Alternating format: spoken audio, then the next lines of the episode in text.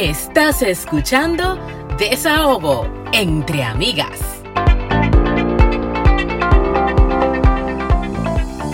Bienvenidos a un episodio más de Desahogo entre amigas, un espacio para conversar, para disfrutar, para cherchar, pero sobre todo para descubrir lo jodidamente interesante que es ser mujer. Estás escuchando a Franchi Abreu y a... Y a Inver, muchísimas gracias por estar con nosotros, apreciamos su sintonía como cada semana. Hoy tenemos una invitada súper inteligente, humilde, bellísima. Ella es nacida y criada en Santiago de los Caballeros, República Dominicana. Además es licenciada en Derecho, egresada de la PUCA. Miss República Dominicana 2017, directora de Relaciones Internacionales de la Alcaldía de Santiago y nada más y nada menos que la vicepresidenta de la Fundación Making Big Smile. Con nosotros y con ustedes está Carmen Muñoz. Bienvenida. Bien, Gracias, gracias, a usted. Gracias por todos esos adjetivos que cuando uno lo escucha. No, y, te, para el que, para el que siempre critica que no, que las modelos no son inteligentes. Tú No, y a ella le quedan dos o tres. Lo que pasa es que yo no lo dije todo, pero aparte de esa República Dominicana, ella fue muchísimas otras cosas y ahora mismo es la directora de, las de Relaciones Internacionales de la Alcaldía de Santiago. O sea, o sea, mi, mis respetos. gracias, gracias a ustedes por la, por la invitación. Súper bien, emocionada, feliz realmente nunca había estado en un podcast, o sea que me siento muy feliz. Esta va a ser la primera vez. Bueno, así, así, ah, así celebramos, Franchi, el episodio 10. Sí, ya pasamos el episodio 10. ¡Yeah! Yo estoy súper contentísima. sí, ya pasamos, este es el 11. Sí, ay, sí, qué chulo. Y qué bonita forma de ya pasar el, el número 10 que con una verdad, como le dicen en, en, el español antiguo, una belleza pero con mucha materia gris arriba, bien amueblada.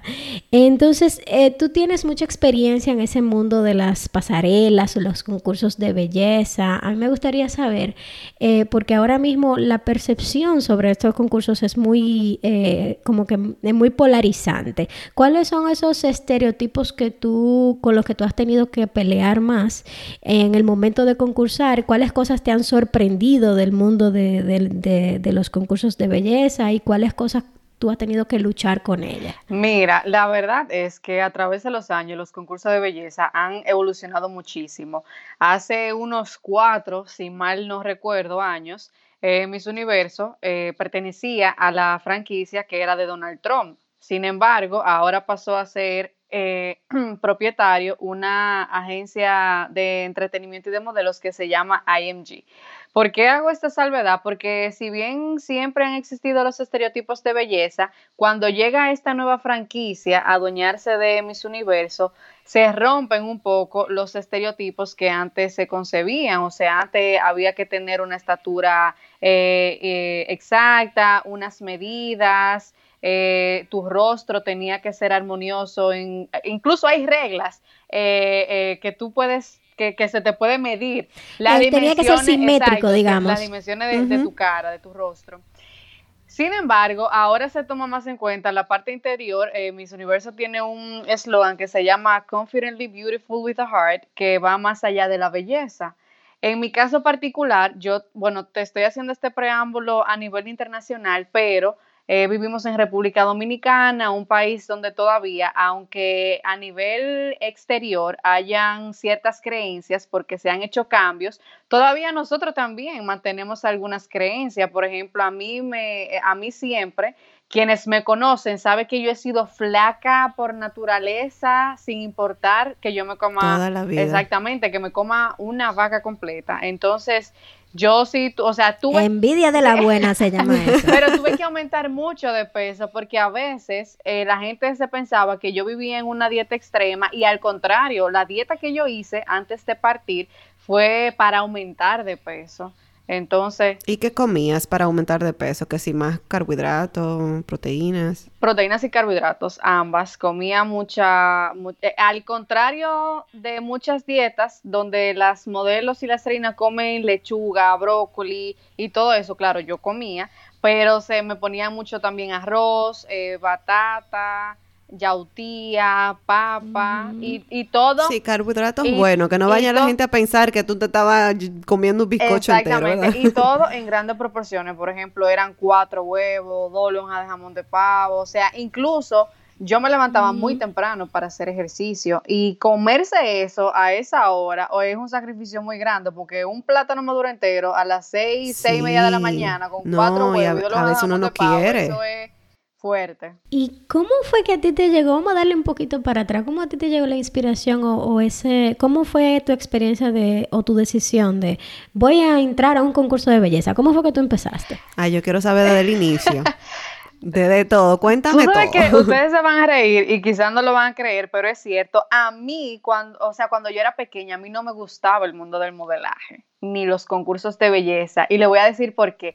Carmen, pero tú empezaste a modelar a los, 12, años. A mí, a mí no me puedes tú decir eso. Yo empecé a los 12 años, pero antes de esa edad, mira qué me pasó. Yo veía mucho en la televisión que las mujeres salían en traje de baños. Entonces, en mi mente, tú sabes, niña al fin, yo no concebía que yo me iba como a exponer en un escenario para la que la gente me viera en traje de baño. ¿Tú entiendes? Eso era como, yo entendía que eso era ¡ah!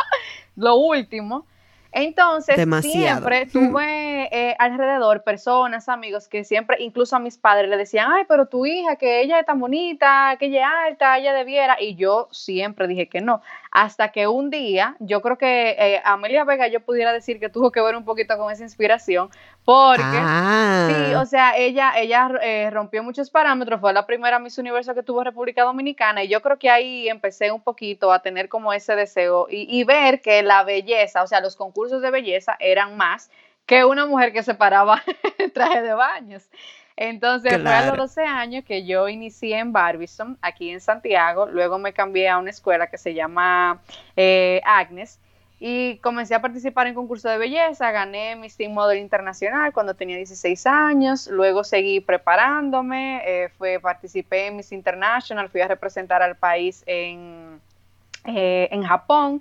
Y mi sueño final ya, el que, mi sueño que sí me acompañó desde los 12 años, mi sueño de siempre, ya cuando yo entendí que los concursos de belleza no eran solamente traje de baño, fue representar el país ya en un escenario como Miss Universo. Entonces, eh, ya cuando yo, a los 24 años, que yo había terminado mi carrera, acabando de terminar de graduarme como abogada, le dije a mi mamá y a mi papá que ya yo había hecho a nivel profesional algo que para mí era muy importante, pero que a nivel personal eh, me faltaba concursar en Miss República y alcanzar ese sueño. Entonces fue ahí cuando lo decidí, ya una ah, vez, yo no, no, lo hubiese concebido de otra manera porque siempre he tenido esas dos grandes pasiones, o sea, siempre me quise preparar como profesional, pero cuando entendí que era el momento eh, necesario y justo o, que yo quería, entonces decidí participar en el concurso. Y gracias a Dios. Y es plausible que hayas, exacto, y que hayas ido súper preparada. Entonces cuéntanos un poquito de esa experiencia de ir a, eh, a representar tu país a, a Miss Universo. O sea, eso tiene que ser sumamente, una experiencia muy gratificante. Y quiero también, además de que me cuentes de la experiencia, que me cuentes ¿qué fue lo que más te gustó? ¿Qué extrañas de ser una Miss? Y qué es lo... Bueno, tú vas a ser una Miss siempre porque ya te ganaste tu título, pero ¿qué extrañas de ese periodo? ¿Y qué es lo que menos te gustó? Lo que menos me gustó, honestamente, es que el concurso nacional se hizo con muy poco tiempo antes de irme al concurso internacional. Cuando digo poco tiempo, o sea, yo gané en agosto y ya en noviembre, agosto, sí, eh, ya yo me estaba yendo a Miss Universo. Entonces... O sea, tres meses. ¿Eh? Tres meses. menos de tres meses, menos de tres meses. O sea, septiembre, octubre y noviembre, sí. Pues, bueno, casi, por, ahí anda la cosa, entre, entre dos y tres meses. Eh, y para mí fue un poco, bueno, lo más difícil, yo diría, fue irme a Santo Domingo, porque yo he vivido toda mi vida en Santiago con mi mamá, mi papá, mis hermanos, mi familia, y de cierta manera tuve que independizarme. Digo de cierta manera porque aunque yo no viví sola en Santo Domingo, viví con familia, pero no es lo mismo. Además, el estilo de vida que yo llevaba demandaba mucho de que yo decidiera todo por mí misma. O sea, yo no tenía tiempo de preguntarle a nadie, ¿qué tú piensas de tal cosa? O sea, tenía que accionar muy rápido. Eso fue creo que lo más difícil, tener que irme a otra ciudad que yo desconocía completamente eh, ya eh, muchos podrán decir, bueno, pero tú eres una mujer, sí, pero nunca me había tocado vivir una experiencia de esa índole. Y, siempre, a pesar de que ya soy independiente, profesional y todo lo que tú quieras, siempre he contado con mucha protección de parte de mi mamá y mi papá, sobre todo en ese mundo. Sí, es que eh, empezar como que de golpe a, a, vivir bajo tus propios términos es un golpe, independientemente de que tú tengas la edad que tengas. Si tú nunca habías vivido eso, iba a ser fuerte como quiera que sea. Exactamente. Y lo que más me gustó es o sea, es que va a sonar como un cliché, pero de verdad, es que ese fue mi sueño hecho realidad. Lo que más me gustó es que yo me demostré a mí misma que pude lograrlo, que pude vivir esa experiencia, que llevé el nombre de República Dominicana en mi pecho, que me reté, o sea, todos los objetivos y metas que yo me tracé, tanto a nivel físico, intelectual, durante esos pocos meses, yo los pude cumplir. Entonces, la satisfacción del deber cumplido es lo que más me ha gustado de todo este proceso. Ay, qué lindo. Sí, porque me siento, tú sabes cuando tú te sientes bien en tu propia piel, bien con lo que tú haces, bien o sea, yo sentía que yo estábamos viviendo ese momento de felicidad y eso fue lo que más me gustó. Además que es... Ese, ese lo logré, tiene mucho y, Y es una plataforma que te permite ayudar a otras personas. Yo eh, trabajé en conjunto con la Procuraduría General de la República y así con otras instituciones en favor de muchas causas con las que yo siempre me he identificado, pero ahora, lo, bueno, en ese momento lo hice de una plataforma totalmente diferente y yo creo que eso también eh, fue una de las cosas que más me gustó. Y las expectativas de que tú tenías expectativa de ir al, Miss Universo, cuando tú llegaste allá, tú dijiste, ah, bueno, esto sí era lo que yo esperaba, no era lo que yo esperaba, las chicas, los vestidos, todo eso. Yo creo que sobrepasó mis expectativas. Hubo un día en específico que yo me acuerdo que yo me tuve que pellizcar, porque todos los... ¡Ay, qué No, es verdad, porque mira qué pasa todos los días, o sea, desde que nosotros llegamos, eh, entre ensayos, encuentro con personas, actividades, los ensayos los primeros días son en el mismo hotel donde tú te estás quedando o quizá en otro hotel en un salón más grande. Pero eh, ya una semana antes del concurso, entonces sí se empieza a ensayar en el lugar donde va a ser el, show final. Entonces, cuando yo llegué por primera vez lo Axis, que es el, el, teatro donde se llevó a cabo Miss Universo. O sea, ustedes no entienden la dimensión de ese lugar y como lo espectacular. Eso te tocó en Las Vegas, en Las fue. Vegas. Y, y, como lo espectacular que se veían todas las luces y como ustedes, bueno, lo han visto en vivo en todos los premios, esa pantalla grande donde todo lo que va pasando en tiempo real, impresionante, lo va viendo, o sea, y yo me, o sea, ese día yo me quedé, no, pero tú tienes que ser mentira que ¿Te pusiste nerviosa en alguna ocasión? Eh, vamos a ver, si tú supieras que sí, eh, siempre me mostré muy segura y, siempre puedo decir que tuve el dominio total o, o, según lo que yo entendía de lo que estaba haciendo, pero hubo un día que fue el de la preliminar que, bueno, quienes vivieron esa historia conmigo, Dios mío, yo digo que yo tengo que hacer un libro para contar de ese día. Yo no tenía todavía el vestido que me iba a poner porque yo tenía cuatro opciones diferentes. Entonces, en los ensayos generales, bueno, en el ensayo que hicieron antes, eh, algunas de las chicas, por el material que estaba hecha la, tarima, se le, se, como que el, vestido, tú sabes que tiene piedra, brillo y cositas, se quedaba pegado. Entonces, incluso una se cayó en el ensayo y muchas tropezaron como yo no sabía qué me iba a poner, sí, yo estaba un poco nerviosa y bueno, yo diría que era normal. Entonces yo, una de las opciones que, que tenía era un vestido muy grande, que fue el negro, que mucha gente se recuerda. Entonces, imagínate, o sea, como que fue un poco, bueno, este súper mega vestido en este escenario, que por cierto, la, la, la, pasarela yo creo que ocupaba todo mi vestido en, en términos de ancho. O sea, si quedaba un poquito de espacio, era mucho. Entonces yo creo que ese día sí fue como que yo estaba un poquito nerviosa, pero por la gloria de Dios todo salió bien y no pasó de ahí. Todo salió bien. No te caíste. No, no me caí. Wow, eh, sabes que uno siempre lo ve desde afuera, desde, desde una pantalla, y uno simplemente ve un montón de mujeres muy bonitas. Algunos lo critican, otros no, eh, pero eso lleva un esfuerzo y una preparación que está siempre detrás de los telones, no siempre se deja mostrar. Eh, y eso mismo se, se traslada a se multiplica en el mundo de las redes sociales. O sea, una vez tú estás montada en esa plataforma, ya inmediatamente tú le estás abriendo una puerta a un montón de personas que te están viendo y que te van a responder para bien o para mal. ¿Qué reto tú has encontrado de eso de, de estar en las redes sociales ya como, como, una, como una Miss? Esa pregunta es tan buena. Voy a seguir con la historia del vestido negro. Mira, ese fue un vestido muy polémico porque mucha gente entendía o entendió, eh, eh, eh, o sea, cuando digo mucha gente, hablo de personas que se creen conocer todo el mundo, tiene una opinión sobre o que tienen ciertos conocimientos verdaderamente. Exactamente. Sobre todo. sobre todo. todo el mundo tiene una opinión sobre todo. Exactamente. Pero, o sea, la gente no entiende que en, en, en, ese caso, lo primero es que no todo es decisión mía, porque yo también tengo una, una organización. Un grupo de trabajo que te ayuda. y no todo depende de mí. Yo sí puedo hablar, puedo decir cómo me siento, pero también me dejo llevar mucho. Eso, eso por un lado. O sea, yo creo que la gente, al momento de emitir, de emitir un comentario, con las Mises específicamente, no entiende que no todas las decisiones dependen de ella o que no es todo como ellas quisieran.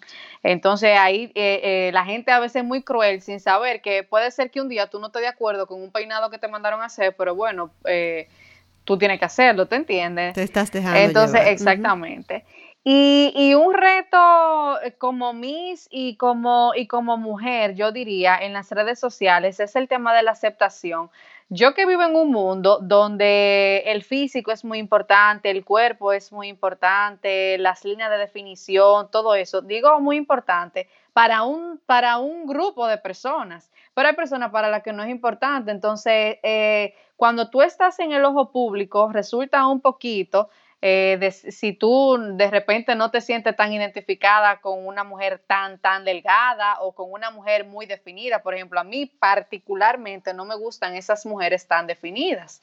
Eh, o tan musculosas, esa es la palabra. Sí me gusta más un poquito definida. A mí tampoco. Entonces, eh, ese es un reto porque cuando tú ves tantas personas criticándote, tú tienes que saber hasta qué punto llega tu amor propio y hasta qué punto tú entiendes que una cosa que le funciona a otra que tiene miles de likes, que tiene miles de lo que sea, en primer lugar, hay que ver si esa persona es feliz en su interior. Y en segundo lugar, tú también tienes que ver si esa persona se siente cómoda contigo. Yo lo dije eh, siempre, en todo mi transcurso, yo siempre me he sentido bien siendo flaca. No, por, eh, es, no porque yo vea mal tener más libra ni nada, es que eso es lo que conozco. Ahí es donde, donde yo me siento cómoda, porque ahí es que yo he vivido toda mi vida, ¿tú entiendes? Entonces yo creo que... Ay, Carmen, si todo el mundo pensara como tú. Yo creo que hay un reto muy grande en el tema de aceptación. Sí, eso es muy difícil. Incluso hay muchísimas personas flacas que no se sienten bien. Mira, como tú dices, yo me siento bien en mi cuerpo, pero hay muchas personas que es que es que el cuerpo humano, eh, la mente tuve que engordar, es, lo que te digo. A pesar de que yo me sentía bien, tuve que engordar porque es que hay cosas por un tema incluso visual, estéticamente, que una mujer tan flaca a veces, eh, eh, sobre todo en el rostro, a veces se le ve mucho la línea de expresión y hasta pudiera parecer que esa persona está, no, no se está alimentando adecuadamente o tiene algún problema de salud entonces, tú sabes, ahí, hay muchos temas encontrados. Por eso yo digo que tiene que ver mucho cómo tú te sientes y cómo tú te Entiendo valores. que ahora estamos en un momento como que medio convulso, porque por un lado está una generación que está rompiendo con muchos estereotipos que a uno le han impuesto sobre la belleza, sobre lo que se considera bello o no. Y por otro lado, entonces está el extremo contrario de porque lo digo en el, tema en el tema de los concursos de belleza. Eh, por un lado está uno luchar con los estereotipos de que el 90-60-90 no es la, la la belleza universal, que tener 90 libras no es el peso ideal, eh, que tener que operarse el cuerpo entero para asimilarse a ese estereotipo no necesariamente es lo que te da esa felicidad o esa satisfacción con tu cuerpo, pero por otro lado está la gente que sataniza completamente este tipo de concursos y que, y que, que incluso, o sea, lo vuelven como que eso es algo malo y que lo que es bien es tener 270 libras y ser feliz con las 270 libras y como que es un tema complicado ahora mismo de hablar. Y más si tú estás en el ojo público en las redes sociales, o sea, como quieres malo. Si tú estás muy flaca, eres malo. Si eres muy musculosa, también eres malo porque pareces un hombre. Pero si entonces estás eh, medio llenita, entonces tú estás muy rechoncha. Entonces, o sea, yo no sé ni por dónde atacarlo. No, y si está en el punto que, si está en el punto que está fibrosa, la gente también empieza a decir, ah, no, mira que esta no come harina o que esta, qué sé yo qué, sin usted saber si come harina o no come harina.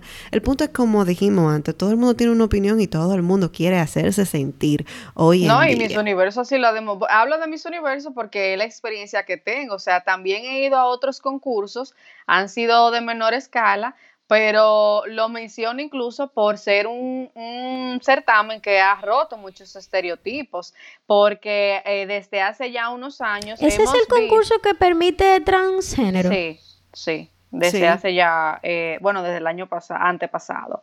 Hemos visto mujeres que han quedado que son pequeñas de tamaño. Hemos visto también que fue, bueno, ustedes que viven en Canadá, la Miss Canadá hace tres años, si mal no recuerdo, fue muy criticada porque ella estaba sobrepeso, para lo que se entiende. Sí, la que fue antes de ti, yo eh, creo. sí, la que fue en el 2016, ella era llenita y fue criticada. Exacto. Y coincidencialmente la que fue, la que fue contigo se quedó en la habitación contigo. Ustedes compartieron habitación, ¿verdad? Exactamente, sí. Ese año fue con mi, mi y fue Canadá. Pero es lo que te digo, o sea, y mira cómo ella logró llegar, ella quedó en el cuadro de las finalistas y otras que eran delgadas, que quizá tenían una belleza con la que muchos se identifican porque entiende que es el perfil que se debería buscar en los concursos de belleza, ni siquiera clasificaron. Entonces... En el año que a ti te tocó, en el 2017, obviamente vemos diversidad porque es imposible no ver diversidad cuando hay tantos países, pero, o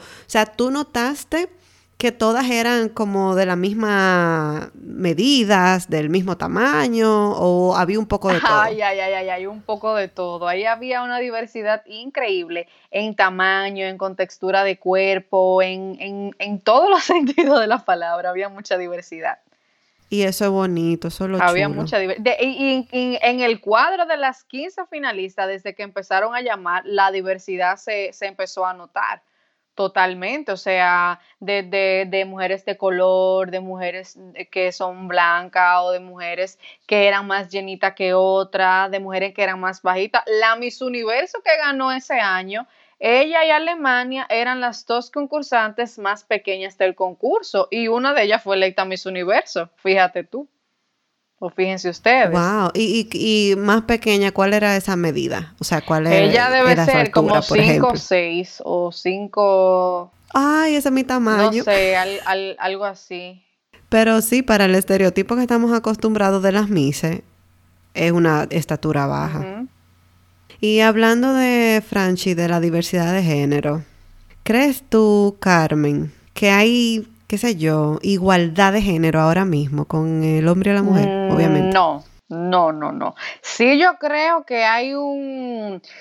Eh, yo creo que hay un movimiento, y cuando digo movimiento no me estoy refiriendo a una iniciativa o a una campaña en específico, sino a nivel general. O sea, hay un, hay un deseo en los últimos años, sobre todo, de lograr esa igualdad pero de que hayamos llegado a tal punto, no, eso tú lo puedes ver en la diferencia de salarios, en la diferencia de los cargos que ocupan las mujeres, tanto en el sector público como en las empresas privadas, en el tema de los deportes todavía hay mucha discriminación, ahí sí es verdad que verdaderamente no podemos hablar de igualdad, pero sí puedo decir que se está trabajando en eso y que se está creando Franchi lo mencionó ahorita, eh, esta generación viene a romper muchos estereotipos. Entonces sí, yo creo que nosotros estamos desde nuestras plataformas, desde nuestros pensamientos, desde todo. O sea, ni siquiera tú tienes que ser una, una persona que está en el ámbito público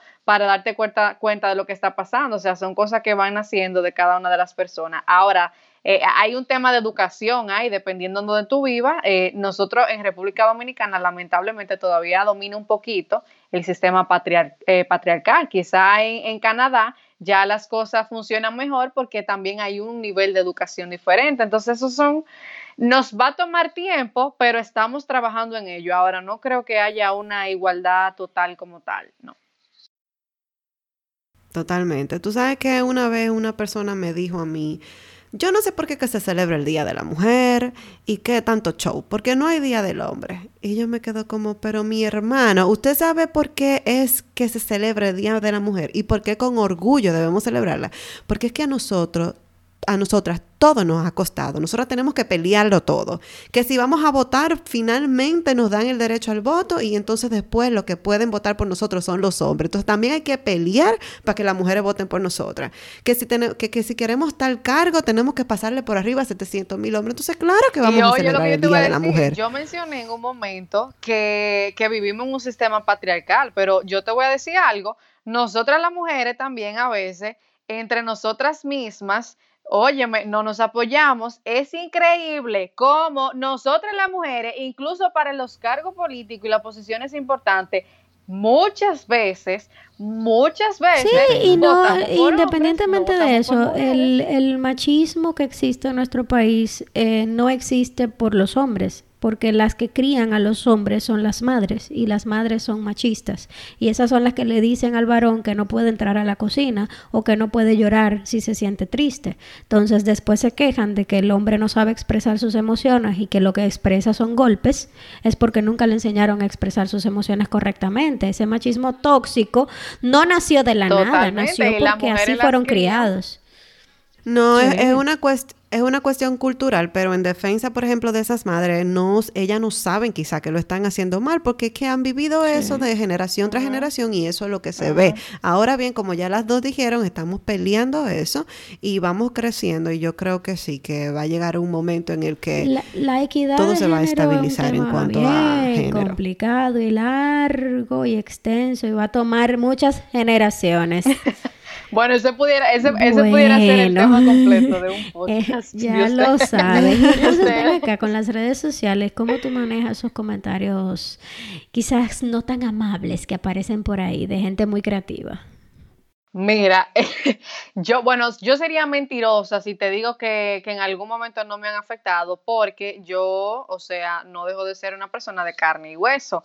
Al principio fue un poquito difícil porque, mira, yo siempre he estado en el modelaje, siempre he sabido que hay gente que en el colegio me decía eh, jirafa o, o, me relajaba o qué sé yo, porque yo era muy alta o porque era muy, muy delgada, por lo que sea. Pero ya cuando tú llegas a, a una plataforma donde tú tienes una cantidad de seguidores y todos están con la mirada puesta en ti, es un poquito difícil, sobre todo porque la gente, aunque, aunque la gente no lo crea, nosotras como reinas queremos hacer un buen trabajo. Y no solamente queremos hacer un buen trabajo, queremos que el dominicano lo, lo, lo valore y entienda que nosotros estamos dedicando mucho tiempo, mucho sacrificio en todo nuestro potencial para, para, que ellos también se sientan bien representados. Entonces, cuando tú tienes un comentario negativo, te hiere porque, óyeme, eh, yo, yo te estoy dando lo mejor de mí y tal vez tú no lo estás viendo.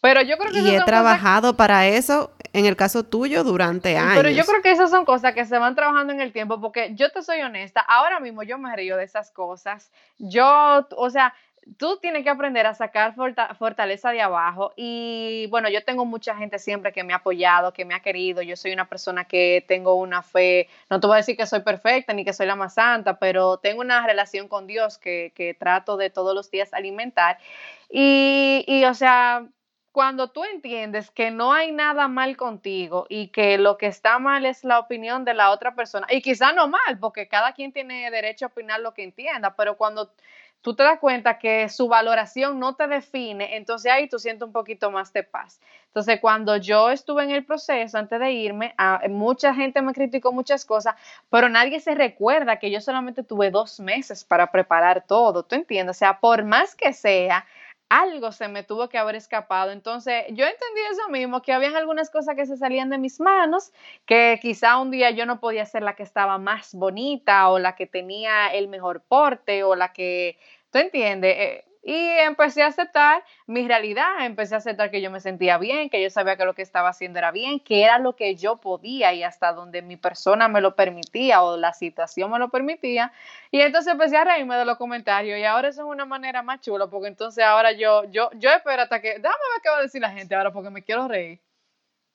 ¿En serio? ¿Y tú llegaste a algún momento en que tú no lo leías, los comentarios? Sí, eh, no solamente por un tema de, primero por un tema de tiempo, honestamente, porque a veces, imagínate, eh, qué sé yo, 700 comentarios en uno de los, de los días de mis universos, era imposible que yo me sentara a verlo. Pero también por decisión propia, sí, hubo momentos, incluso eh, por recomendación de mi equipo de trabajo, que me decían que no leyera los comentarios. O sea, que hubo momentos donde yo no le, o sea, si dijeron de mí, mariposita linda E, yo nunca me enteré que, que dijeron eso. Tú sabes que es muy bueno que el ser humano, y me incluyo porque yo dije que lo hago, pero a veces uno se siente abrumado, entienda que cuando usted no puede controlar algo, déjelo ir. Porque hay cosas que se controlan y cosas que no controlas. Y tú aprendiste, gracias a Dios, que no podías controlar ciertas cosas. También es importante aprender que nadie puede herirte sin tu consentimiento. Sí, dicen cosas malas de ti y te van a criticar, van a criticar todo lo que tú hagas. Si tú subes un post es malo, si no lo subes también, muchísimas cosas. Pero entonces eres tú la que tienes que darle el permiso o no de dejar que te ofendan. Y yo me alegro que tú hayas aprendido eso súper temprano. Eh, bueno, no sé ni qué tan sí, temprano, porque después que todo el mundo te conoció, la gente te vino a conocer más en mi República Dominicana.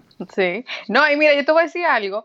Eh, hay gente, mi, mi, mi, cuñada y muchas personas cercanas a mí, mi familia, a veces cuando me hacen un comentario negativo en las redes, le responden o me dicen, y mira, fulanito opinando tal cosa, y ya, o sea, mi actitud es como que, y tú no vas a hacer caso, o mm. sea, tú, tú, o sea, no te pongas eso, porque tú, tú, lo que estás haciendo es perdiendo tu tiempo. Sí, pero es que imagínate. Ay, que eso duele. Entiende, entiende a tu familia, por y no solamente a tu familia. Yo sé, yo, yo sé de lo que tú hablas y yo, o sea, yo sé, así que y que, oye, hay, gente que solamente, por ejemplo, hay gente que solamente me ve como Carmen la Miss, pero no ven que yo soy una hija, yo soy una hermana, yo soy una prima, o sea, yo tengo dolientes, yo tengo personas que lo que tú puedes decir, claro. óyeme, le llegue también, ¿te entiendes? No, tú tienes seguidores, seguidores que te, que, que, te quieren y te siguen por algo y que te van a, van a, van a echar el pleito por ti realmente. Así es. qué bien. ¿Y cómo tú estás llevando la cuarentena ahora? Cuéntame qué tú estás haciendo. Ay, Dios mío, mira, yo, por un lado, te voy a ser muy honesta, súper agradecida con Dios porque estoy bien, mi familia está bien y las personas que quiero también, pero no te voy a negar que probablemente como todo el mundo quiero que pase, te voy a decir por qué. Quienes me conocen mucho o quienes me siguen saben que yo soy una persona muy activa, desde levantarme temprano, a ir al gimnasio, seguir mi rutina, o sea, todo eso. Tengo para decirle que eso no ha pasado ni un día de la cuarentena. Ni, sí, no, y me gusta ser real, tú sabes, porque la gente ve muchas cosas. Y la gente ve, por ejemplo, que yo me cuido mucho y que esto, pero honestamente no lo estoy haciendo ahora porque eh, no me sale la motivación. Y hay bueno, pero Linda, eh, tú tienes que dejarle algo a las demás mortales. Porque que tú eres flaca de nacimiento, bella de nacimiento, muñeca todo el tiempo. De esta cuarentena tú vas a salir muñeca igualita. Nosotras podemos salir hipopótamo. Gracias. a, mí, me cuesta mucho concentrarme eh, en, en mi casa. O sea, yo, porque yo soy más de tengo que salir, tengo que ir a la oficina, tengo que ir a mi trabajo, tengo que ir a hacer tal cosa, tengo una grabación, tengo que volver a tiempo, tengo que ir a Santo Domingo. Entonces, cuando yo estoy en mi casa, por más que yo quiera concentrarme, claro, he tenido que hacerlo, pero se me dificulta. Entonces, eh, al principio yo me sentía como que, Dios mío, pero ¿qué es lo que yo estoy haciendo? Yo no estoy haciendo nada y al paso, voy a ser muy honesta, he aprendido como que no, tengo que coger al paso, eh, las cosas no son así. Bueno, mi trabajo por un lado me mantiene ocupada porque semanal tengo que hacer un webinar con el Centro Iberoamericano de Desarrollo Estratégico Urbano eh, por temas relacionados con el trabajo que, y, y también relacionado al COVID-19, con iniciativas que están llevando a cabo algunas ciudades. Y también por otro lado, como Ana mencionó al principio, yo formo parte de Making Big Smiles, entonces nosotros hemos eh, lanzado una campaña que se llama En Positivo y estamos haciendo eh, algunos lives semanal o algunos interdiarios donde tratamos varios temas con ciertas personalidades. Entonces, yo soy la persona que hago la entrevista, o sea, esta parte dinámica y eso me mantiene también un poquito el cerebro pensando. Entonces, entre algunas algunas cositas de trabajo, cuerda, un poquito eh, cuerda. algunas cositas de trabajo, esos lives que estoy mencionando, eh, eh, verme, pues a ver, no, no, no me puedo catalogar como esa gente que han fundido Netflix ni otras plataformas. O sea, yo vi la cuarta temporada de La Casa de Papel y vi una película. O sea, como que ¿Te gustó? Eh, ¿Te gustó? dime, dime un paréntesis, ¿te gustó la cuarta? y, pero eh, también, mira, yo te voy a ser honesta, yo analizando tanto, eh, de alguna manera me siento tranquila de que yo estoy tomando este tiempo relax, por decirlo de algún momento, porque es que en mis días yo no tengo esos momentos. Es una oportunidad. Es, exactamente, entonces quizá para lo que algunos es un descanso, eh, para algunos es una locura de ponerse a hacer todo lo que tiene que hacer y no sé qué, para mí es un momento de, bueno, descansar, porque yo sé que cuando todo, la nueva normalidad venga, porque la normalidad como la conocemos, yo creo que, es un concepto del que no pudiéramos hablar, eh, eh, como que voy a estar de nuevo sacudida en ese mundo, entonces he aprendido a, manejar mi tranquilidad. Pero sí, esas son las cosas que me han mantenido ahora con la mente un poquito ocupada. Planeo, deseo bueno, por lo que, hay que, tener el Espíritu Santo descienda sobre mí y me debe y me debe de hacer ejercicio. No tanto por un tema físico, pero es que yo disfruto mucho hacer ejercicio. O sea, a mí me gusta, para mí mm. no es algo pesado. No he encontrado mucha motivación pero yo lo disfruto, me hace falta. Entonces, quiero ver cómo encuentro esa motivación para retomar ese hábito.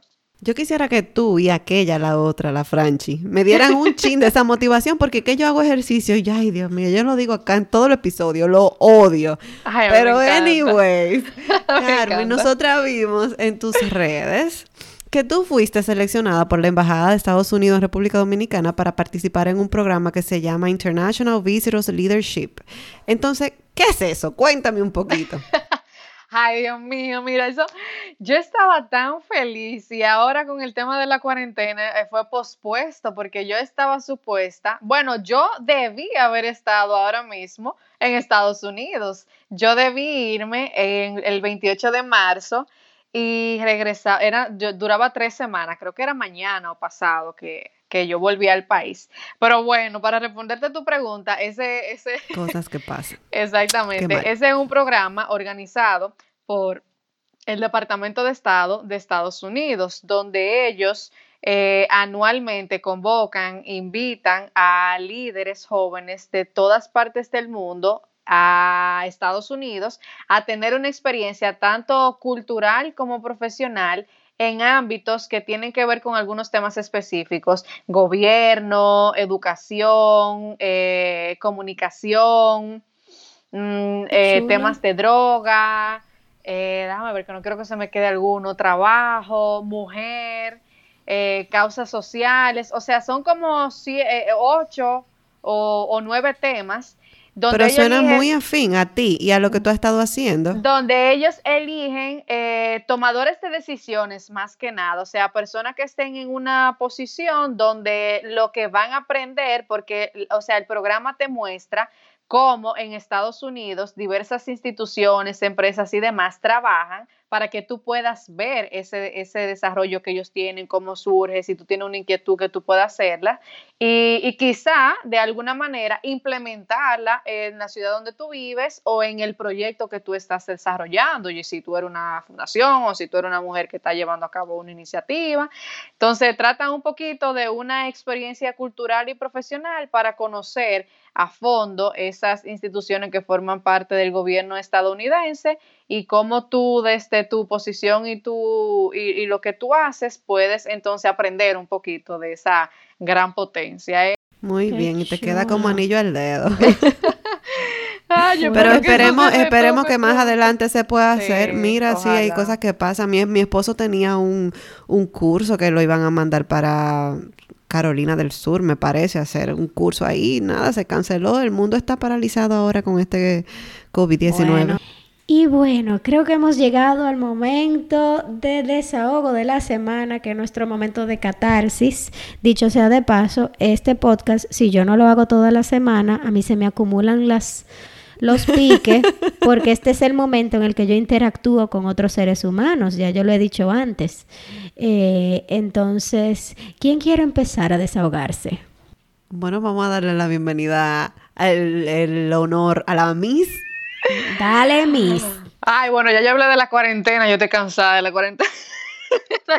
óyeme, óyeme, ya yo quiero, todos estamos cansados. Eh, estoy cansada también de yo, o sea, bueno, aquí no, aquí no lo saben, tengo una relación a distancia porque mi novio vive fuera del país. Entonces él vive en El Salvador, en un país donde se han tomado medidas muy drásticas desde el principio y no tengo ni y, no tengo ni siquiera una fecha ni un momento exacto. Ay, Jesús. Lo voy a ver. Pero eh, bueno, me siento mal eh, por ese sentido, porque no puedo verlo, pero sí, sí me siento feliz de que dentro de lo que cabe, él está en un país donde se están tomando muchas medidas. Entonces, la cantidad de casos que ellos tienen todavía es muy pequeña, son ciento y pico de casos y no ha cambiado la situación hasta hoy. Eh, también la, la, cantidad de muertos, lamentable, pero eh, en el caso de ellos es muy pequeña. Y como se están tomando medidas, tú sabes, eh, drásticas, me hace feliz saber que por lo menos él está bien y que, y que allá las cosas están bajo control, o sea, se está funcionando, el gobierno tiene medidas muy buenas que se están llevando a cabo en conjunto con la empresa privada, entonces... las la cosas van dentro de la situación, están bien, porque no puedo ah, decir bien. Ese presidente se la está comiendo, ese presidente de, El Salvador. Él está súper popular en estos últimos días de que el presidente que da cátedra de cómo llevar una pandemia. Oye, esa vaina. Así es.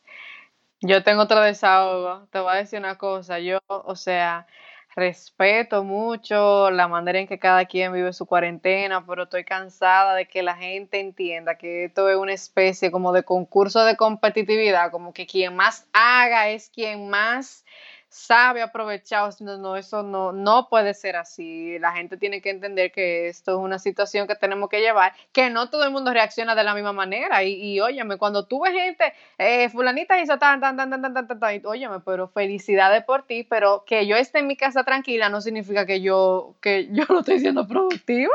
Increíble, increíble. Mira que, que por esa misma línea iba yo, o sea y se me olvidó ahorita, pero sí quería comentar esto, de que, señores, tanta gente, ah, que si tiene que ser productiva, que si no tiene que ser productiva, que si tiene que hacer ejercicio, que si no tiene que hacer ejercicio, que si los muchachos, que si lea 70 libros, que si vea 70 series, haga lo que le haga feliz. O sea, literalmente, si usted quiere hacer ejercicio, que sea porque le haga feliz a usted, porque usted disfruta los ejercicios. Y no porque están posteando todas las rutinas del mundo. Si usted quiere hacer eh, repostería, este es su momento, haga su repostería. Ay, Pero realmente... ahorita ustedes me preguntaron que, yo hacía, hice un postre y mañana voy a hacer un cheesecake, así que... Ay, malvada, no manda las fotos. Mándame un chin por FedEx. Yo tengo un antojo de eso. De seis meses. Tú sabes que le, pe- le pedí a Ana Rita Guzmán, atención a Ana Rita Guzmán, que me envíe la receta del dulce de leche cortada que le queda muy bueno, que tengo una semana esperándome, esperándolo y no me la ha enviado. Así que ya sabes. Ay, Madre sí. santa, Entonces, señor de sí, mi desahogo es ese, señores. Vamos a hacer lo que nos haga feliz, porque es que ya tenemos demasiado en nuestras mentes. Estamos muy abrumados con el COVID-19, con que si tenemos familiares que han sido eh, contagiados, que, que si la niña, mis niñas, bueno, la grande mía ahora está eh, con clase school, homeschool, la tengo que ayudar. Y tenemos tantas cosas, entonces no no tenemos que ser tan productivos, o sea, de verdad, de Exacto. verdad, no tenemos que ser tan productivos. Vamos a hacer baby steps y lo que nos haga feliz, punto. Total. Dale, Franchi. ¿Qué te digo? Es más o menos por la misma, por la misma onda. Sabes que la gente está, que quiere aprovechar mucho el tiempo y que eh, ahora mismo se mete a profesor, a, hacer cursos, a hacer recetas. Eh, los banana bread ya supérenlo. Eh, wow, wow, wow. Mira, Eh, mira, no seas freca que yo hice un banana bread el otro día, ¿viste? Sí, sí, pero lo que pasa es que la gente le ha cogido con eso. Yo no sé si es que en los supermercados el guineo está muy barato, pero hay, eh, eh, ya, ya está bueno. Te Entonces, decir que lo que pasa es que se dañan los guineos. Entonces, con los guineos que ya están pintos y que se van a dañar, pues banana bread con ¿sabe que el tomate y la ensalada se daña? Hagan ensalada también. Ah, Entonces, ¿Qué Eh, que, te óyeme, digo? no, mira, es más allá, es como que sí, yo estoy atenta a todo lo que la gente está subiendo y los TikTok, o sea, de verdad la gente se metió a TikTok ahora a ser comediante, tenga o no tenga gracia, eso está excelente, eh, pero Ay, ay, ay. como que a mí la cuarentena me dio con, como con pausa. Slow o sea, down. Eh, exacto, yo hice ah, pues una parece, que estamos, pausa, yo... parece que estamos sincronizadas. Exacto, como que estoy tratando de asimilar porque hay cambios laborales, hay cambios ah, de dinámica familiar, de que mi esposo de- se iba a la oficina y dejaba a la niña en un daycare y ahora está trabajando desde la casa con la muchachita dando gritos, que yo tengo que estar con, con la niña y que tengo que salir a, a donde trabajo tres o cuatro veces a la semana y también tengo que trabajar desde casa.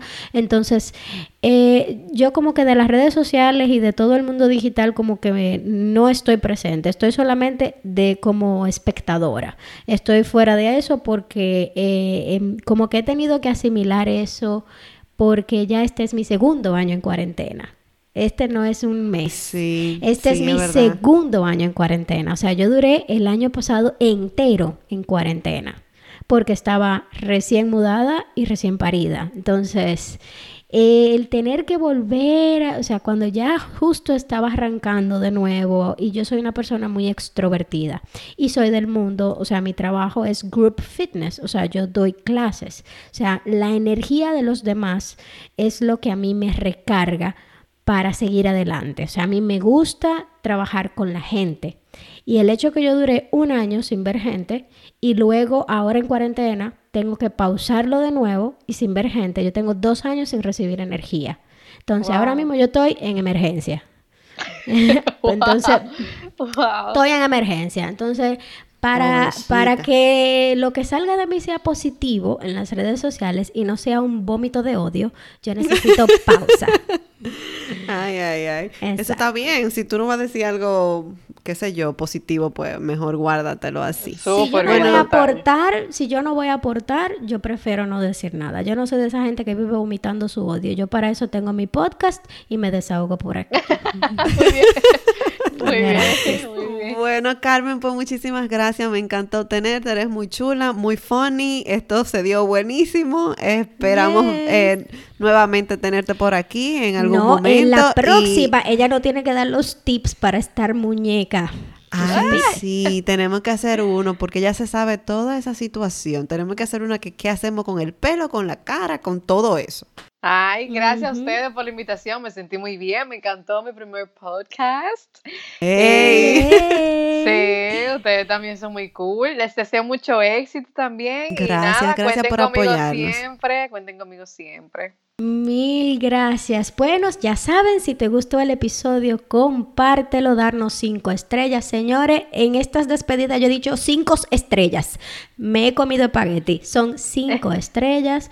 Compártelo y Recuerda que para nosotros, te guste la belleza, no te guste la belleza, te guste el maquillaje o no, tengas hijos o no, estás totalmente eh, llena de odio o llena de felicidad, para nosotros es lo mismo porque eres especial, eres hermoso y con nosotras tienes un espacio de desahogo, entre, amigas. Bye. Bye.